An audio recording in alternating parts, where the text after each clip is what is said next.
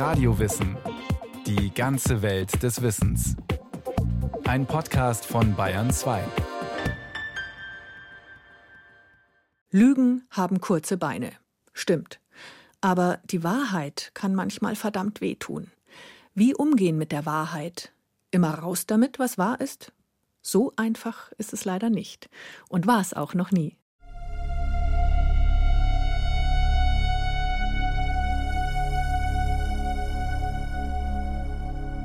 Alles, was du sagst, sollte wahr sein.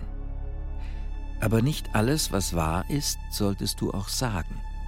Voltaire, bedeutendster französischer Philosoph der Aufklärung.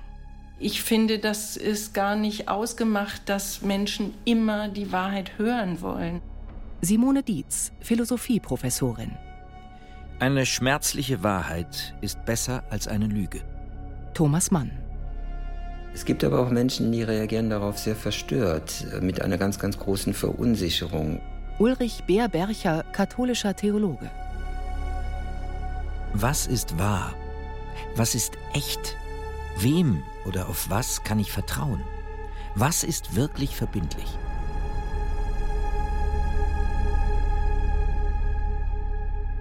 Die Frage nach der Wahrheit ist eine Grundfrage des menschlichen Seins. Wahrheit gibt dem Menschen Sicherheit. Nur wenn er die Wahrheit kennt, weiß er, worauf er sich wirklich verlassen kann. Doch was ist die Wahrheit? Steht sie noch hoch im Kurs oder ist sie schon längst obsolet? Diese Fragen haben Philosophen durch die Jahrhunderte auf verschiedene Weise beantwortet. Und immer fielen die Antworten höchst unterschiedlich aus. Für Aristoteles war das wahr, was möglichst viele Menschen glaubten aus heutiger Sicht problematisch und höchst unwissenschaftlich. Es gibt keine reine Wahrheit, aber ebenso wenig einen reinen Irrtum. Friedrich Hebbel, deutscher Dramatiker. Es stimmt, die Wahrheit ist relativ. Sie ist eine Erfindung, die Menschen im Laufe der Evolution entwickelt haben. Wer ehrlich war, der war vertrauenswürdig. Und Vertrauen war notwendig, um gemeinsam zu überleben weil die Wahrheit natürlich die Grundlage unserer Beziehungswelt ist. Wenn wir davon ausgehen, dass wir Menschen beziehungsgeleitete Wesen sind und wir die Beziehungen zu anderen Menschen existenziell für unsere eigene Existenz brauchen, dann müssen wir uns darauf verlassen können, was der andere uns mitteilt. Wenn wir dieses Vertrauen verlieren, verlieren wir grundsätzlich das Vertrauen in unsere eigene Existenz und deshalb ist die Wahrheit so wichtig. Stefan Potting, Familientherapeut. Doch was ist überhaupt die Wahrheit? Im 13. Jahrhundert sah der Philosoph und Theologe Thomas von Aquin das als wahr an, was bewiesen werden konnte, also eine Übereinstimmung zwischen dem Wissen und dem Seienden. Auch Korrespondenztheorie genannt, der sich später auch Kant und Hegel anschlossen. Doch mal ganz ehrlich, Führt diese Begriffsbestimmung nicht weg vom eigentlichen Problem, nämlich von den zentralen moralphilosophischen Fragen? Ist die Wahrheit heilsam oder zerstörerisch? Wann gibt es eine Pflicht zur Wahrheit? Und wann wäre es unverantwortlich, sie auszusprechen?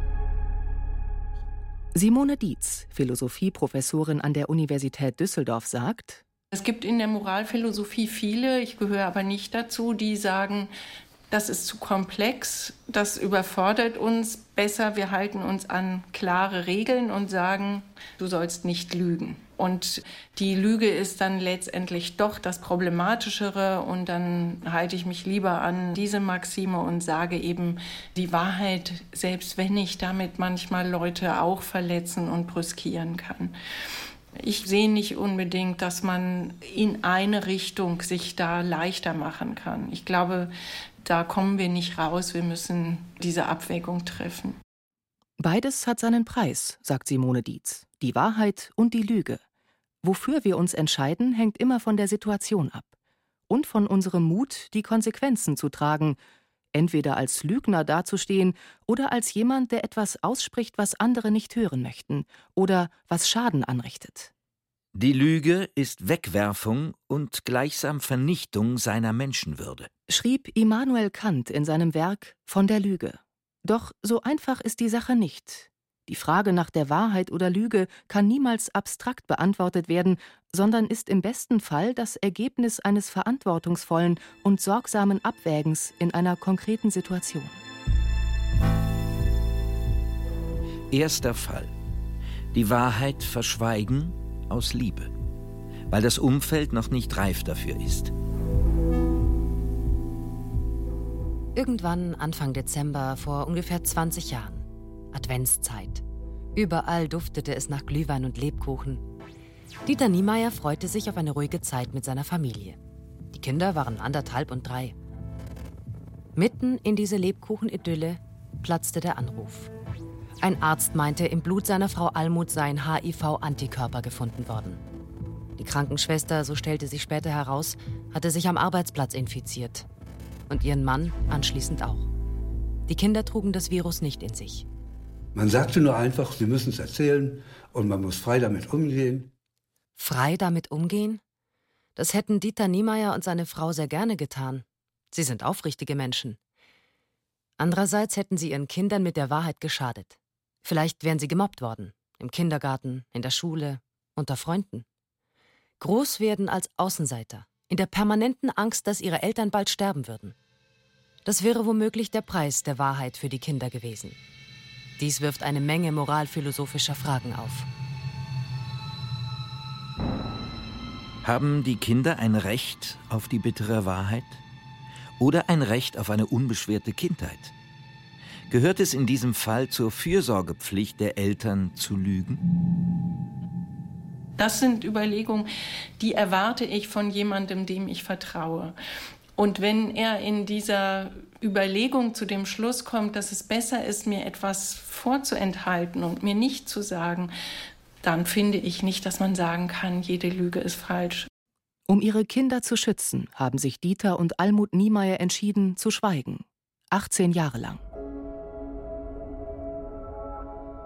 Liebe und Rücksichtnahme das können Motive sein, eine wichtige Wahrheit zu verschweigen, sagt auch Philosophieprofessorin Simone Dietz. Vor allen Dingen muss man in moralischer Hinsicht im Blick haben, was tue ich dem anderen an, welche Freiheiten nehme ich ihm oder verletze ich ihn, verletze ich ihn nicht, respektiere ich ihn, sowohl seiner Freiheit als auch in seiner Verletzlichkeit. Dieter Niemeyer und seine Frau suchten heimlich Paten für ihre Kinder, weil sie damals glaubten, bald sterben zu müssen. Dieter Niemeyer erkrankte zu dieser Zeit zusätzlich an Krebs im Mund- und Rachenraum, weshalb es ihm auch heute noch schwerfällt, bestimmte Laute zu bilden. Damit aber konnte er die vielen Krankenhausaufenthalte und Tablettenpackungen im Bad vor seinen Kindern begründen. Die Eltern spielten ihre Rolle absolut perfekt. Bis die Kinder volljährig waren. An diesem Tag haben die Kinder die Wahrheit erfahren. Setz dich mal ich muss dir was sagen. Ich bin einfach positiv. Das habe ich gesagt. Die Wahrheit kommt mit wenigen Worten aus. Sagte schon Laoze, chinesischer Philosoph im 6. Jahrhundert vor Christus. Ich habe ihn in den Arm genommen. Wir beide haben uns kräftig ausgeheult, als ich ihm das gesagt habe. Und er hat nicht gesagt, ich verstehe das nicht, dass ihr das nicht gesagt habt. Verschweigen der Wahrheit als Akt der Liebe. Sowohl der Sohn als auch die Tochter haben genau das verstanden und ihren Eltern bis heute keinen Vorwurf daraus gemacht. Mehr noch, sie haben ihnen Respekt gezollt dafür, dass sie 18 Jahre lang die schwere Last allein geschultert haben. Eine Wahrheit kann erst wirken, wenn der Empfänger reif dafür ist. Christian Morgenstern wenn man aufrichtig ist und in einer klaren Sprache dem anderen mitteilt, welche Motive einen dazu gebracht haben, jenes zu tun, was man getan hat, dann gibt es eine Klarheit im Kontakt. Wenn das aber nicht so ist, dann entfremden die beiden sich voneinander und es gibt eine Unklarheit im Kontakt und auch eine Zerstörung von einer gewissen Intimität. Stefan Potting, Familientherapeut. Aber steht nicht schon in den zehn Geboten, du sollst nicht lügen?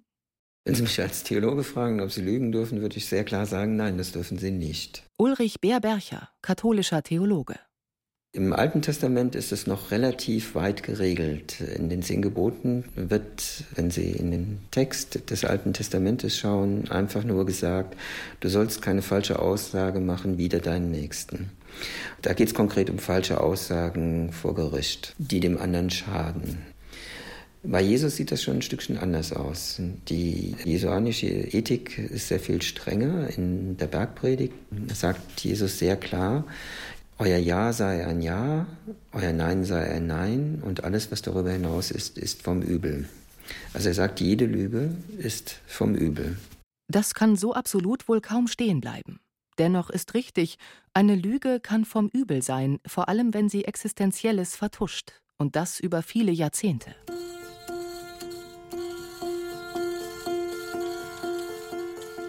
Zweiter Fall.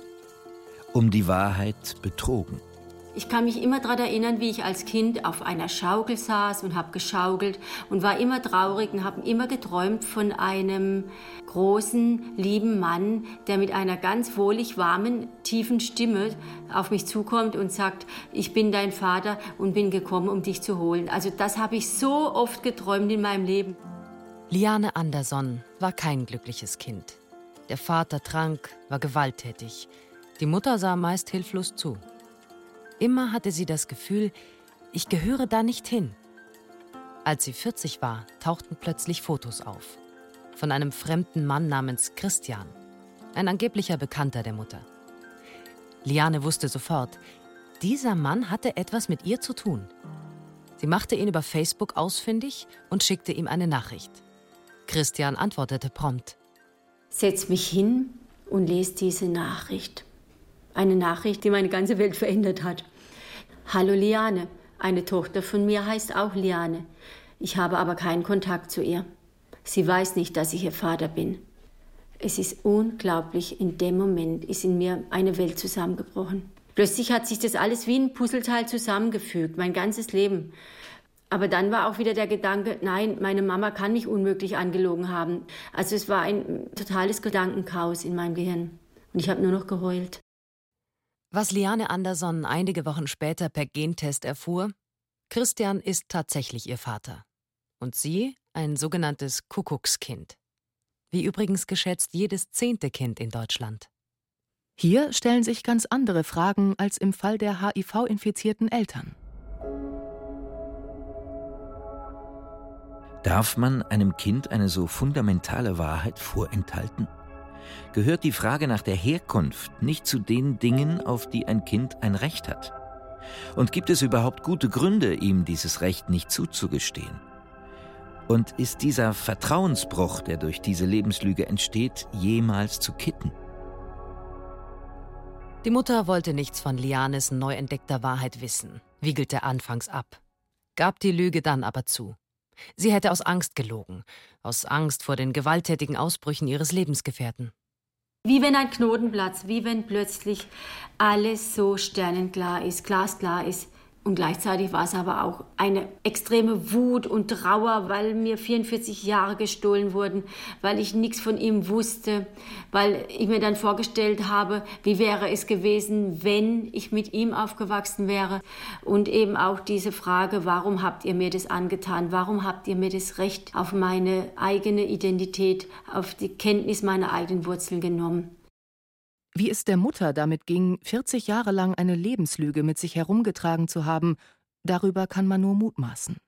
Und in dem Fall finde ich das besonders deutlich, welche Rolle auch Machtverhältnisse und Machtbeziehungen da spielen. Derjenige, der ein Geheimnis hat und sich dafür entscheidet, dem anderen das nicht mitzuteilen, der übt in dem Fall eine ganz, ganz hohe Macht aus. Der Theologe Ulrich Bär-Bercher hält die rigorose biblische Forderung nach der Wahrheit für durchaus wichtig für eine Alltagsethik, die für ein gutes Miteinander unabdingbar ist. Dass wir das im Alltag nicht immer schaffen, das ist die eine Sache. Es ist aber wichtig, dass man daran festhält, dass das möglicherweise falsch ist.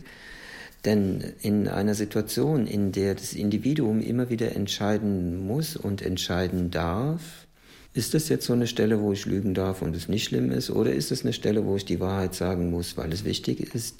Kann ich mich als sein Gegenüber überhaupt nicht mehr darauf verlassen, wo sind wir denn jetzt? Dieses Grundvertrauen wird uns dadurch unendlich schwer gemacht. Es wird immer komplizierter mit der Wahrheit. Sie ist generell ein Ideal, allerdings mit Einschränkungen.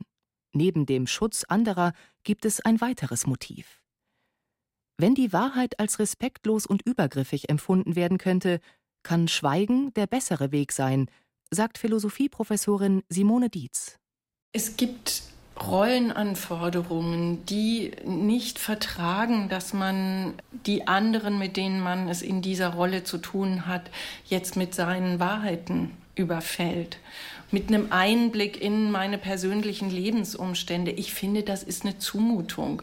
Und das kann ich natürlich damit rechtfertigen, dass ich dann sage, ich bin doch nur wahrhaftig gewesen. Ich wollte denen nichts vormachen. Etwa Krankheiten oder erotische Eskapaden erfordern ein sorgsames Abwägen, ob der Raum geschützt und privat genug ist, sie preiszugeben. Wahrheiten zu verschweigen kann also dem eigenen Schutz dienen und dem der anderen. Die Insolvenz oder die Vorstrafe etwa muss nicht jedem auf die Nase gebunden werden. Es sei denn, sie spielt im Verhältnis eine wichtige Rolle. Das Lügen wird oft als so ein aggressiver Akt verstanden, in dem es mir vor allen Dingen darum geht, den anderen zu täuschen. In ganz vielen Situationen ist das aber gar nicht die treibende Kraft, auch nicht das Motiv, sondern es geht eher um ein defensives Motiv. Ich möchte verhindern, dass jetzt eine für mich peinliche Wahrheit ans Licht kommt. Ich möchte den anderen nicht täuschen, aber ich möchte auch nicht nackt und bloß dastehen. Und deshalb greife ich dann eben doch zum Mittel der Täuschung. Aber die eigentliche Intention ist eine Schutzfunktion und nicht ein aggressives Motiv, was sich gegen den anderen richtet. Dritter Fall. Die Wahrheit muss ans Licht, weil ein Vertuschen schwerwiegende Folgen hat. Also für mich wäre es keine Alternative gewesen, die Klappe zu halten, muss ich ehrlich sagen, weil uns wird es schlechter gehen, das über Jahre weiter so mitzutragen. Wir sind ja praktisch geheime Mitwisser von Straftaten. Dr. Matthias Töns, Palliativmediziner. Wenn man eine Behandlung macht, die nicht indiziert ist, die dem Patienten schadet, sind das nach unserem Rechtssystem Körperverletzungen und wenn man da wegguckt, ist man nicht auf der richtigen Seite des Rechts. Rückblende. Sommer 2015. Ein Urlaub am Meer. Eigentlich wollte Matthias Töns in diesen Wochen entspannen. Doch er wurde verfolgt von Bildern aus seinem Berufsalltag. Bilder von Todkranken, die durch Einsatz ausgefeiltester Medizintechnik am Sterben gehindert wurden. Durch künstliche Beatmung und künstliche Ernährung, obwohl sie sich in ihrer Patientenverfügung ausdrücklich dagegen ausgesprochen hatten. Sein Vorwurf? Übertherapie am Lebensende. Aus Profitgier und auf Kosten von Schwerstkranken. Eine Wahrheit, die er 17 Jahre lang mit anschaute. Er sprach auf Kongressen über das Thema, schrieb die Klinikleitungen an. Die Reaktion nur Abwehr. Die Reaktion geht von einem relativ deutlich bösen Schreiben des Klinikvorstandes an mich, dass ich ja nur so einen kurzen Einblick in die Materie habe und dass ja der Patient jahrelang gut von der Uniklinik betreut wurde und mehr oder weniger, dass ich mir da überhaupt gar kein Bild zu machen kann. Ich bin ja auch nur so ein kleiner Arzt, bis hin zu schon relativ konkret unangenehmen Anrufen, die ich bekommen habe, wo mir klar meine Stellung in dem System klar gemacht wurde. Also ich bin halt eben ein kleiner niedergelassener Arzt, bin ja nicht mal habilitiert. Da zählt meine Meinung nicht so allzu viel. Nichts ist leichter als Selbstbetrug. Denn was ein Mensch für wahr haben möchte, das hält er auch für wahr. Meinte schon der bedeutende griechische Redner Demosthenes 300 vor Christus. Dieser Fall wirft noch ganz andere moralphilosophische Fragen auf. Gibt es eine moralische Pflicht, die Stimme für die zu erheben, die sich nicht artikulieren können? Wenn viele um einen Missstand wissen, an wem ist es, ihn öffentlich zu machen? Zu welchem Zeitpunkt und auf welchem Weg? Warum werden die einzelnen Mutigen so oft als Nestbeschmutzer beschimpft? Matthias Töns war klar, dass viele in seinem medizinischen Umfeld ein großes Interesse hatten, dass bestimmte Wahrheiten nicht ans Tageslicht kamen. Deshalb zog sich der Palliativmediziner schon mal im Vorfeld warm an. Er schrieb ein Buch, in dem er all die unliebsamen Wahrheiten aussprach, die viele Menschen nicht hören wollten. Patient ohne Verfügung, das Geschäft mit dem Lebensende. Und wappnete sich gegen eine Woge aus Angriffen. Also nach Herausgabe des Buchs habe ich schon deutliche Angriffe bekommen. Das ging dahingehend, dass man klar gesagt hat, man arbeitet jetzt mit unserem Palliativteam nicht mehr zusammen. Ich habe gemerkt, dass wir weniger Zuweisungen haben. Das ist ja auch eine Sache, davon lebe ich ja letztlich auch. Aber darunter leiden eben auch Patienten. Wenn sie zur Palliativversorgung nicht zugewiesen werden und wir das einzige Team hier sind, dann werden Patienten eben nicht leidensmildernd vernünftig versorgt. Und das hat man kurz nach Herausgabe des Buches hier in der Stadt in Kauf genommen. Und das hat mich schon sehr geärgert.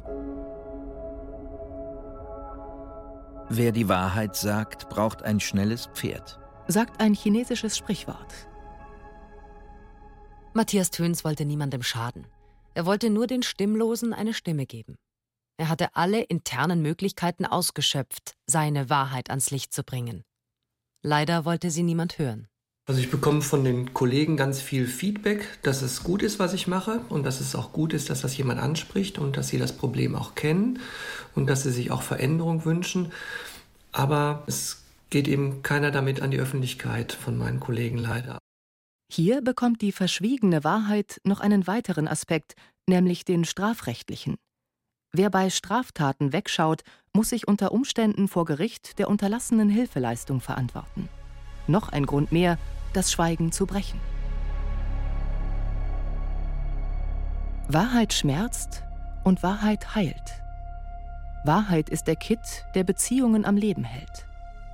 Wahrheit ist anstrengend, doch am Ende wird oft der Mut zur Wahrheit belohnt, wenn auch nicht immer.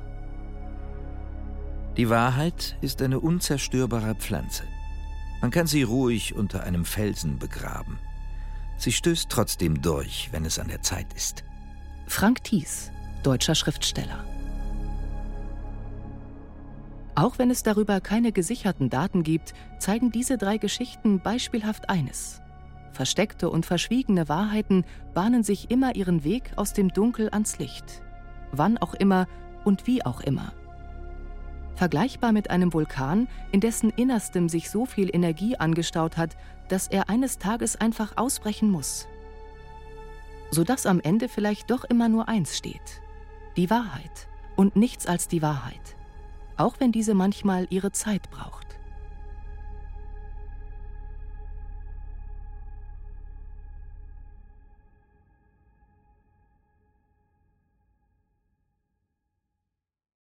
Das war ein weiterer Radio Wissen Podcast aus der Philosophie. Regie führte Frank Halbach. In der Technik war Helge Schwarz. Es sprachen Diana Gaul, Stefan Merki und Berenike Beschle. Redaktion Bernhard Kastner.